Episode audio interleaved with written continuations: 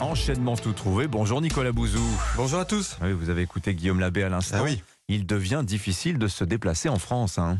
Oui, le mal va au-delà des grèves. hein. Il y a un vrai problème de planification. Euh, on nous fait dix fois par jour le coup du secteur privé qui pervertit tout, qui n'anticipe pas, qui pollue face à un État qui prévoit à long terme. Bah écoutez, vous me permettrez de rigoler. hein. Ce qui fonctionne le moins bien aujourd'hui dans le pays, ce sont les services publics, euh, l'éducation, l'hôpital, l'énergie, tout ce dont l'État est censé euh, s'occuper, et les transports, hein, qui n'y échappent pas avec des pénuries de personnel, des pannes, le sous-dimensionnement de certains réseaux. Alors la cause profonde, je vais vous la donner. Il n'y a pas de responsable. Regardez les transports Tout le monde se renvoie la balle. La mairie de Paris, la région, Île-de-France, l'État.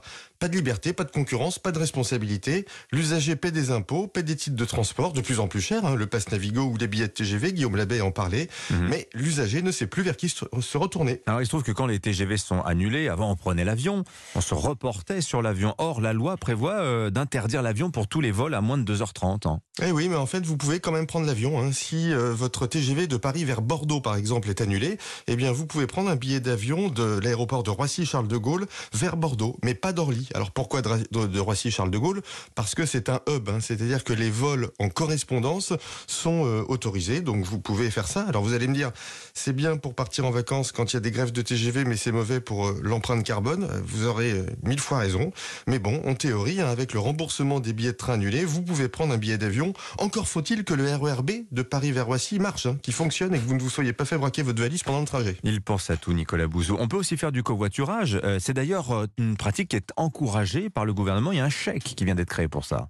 Oui, alors le gouvernement met 150 millions d'euros, hein, allons-y, hein, euh, pour le covoiturage. Donc ça, c'est le montant d'argent public qui va être déversé sur le secteur. Bah, les plateformes comme Blablacar vont être contentes, hein, c'est leur cadeau de Noël. Alors il y a plein de choses, hein, une prime de 100 euros pour les conducteurs qui s'inscrivent sur une plateforme et qui vont faire au moins 10 trajets, des aides de l'État aux collectivités locales qui euh, encouragent le covoiturage, des investissements publics dans les euh, euh, fils dédiés, hein, par exemple. Bon, tout ça est très bien. J'ai un peu de mal à voir comment le covoiturage va compenser notre déficit de transport public euh, urbain. Puis surtout, je me dis que l'État qui subventionne un secteur, c'est le début de la fin. À la limite qu'il le nationalise, comme ça on est sûr que ça marchera pas. Vous êtes méchant. Merci beaucoup, Nicolas Bouzou. 7h23 sur Europe 1.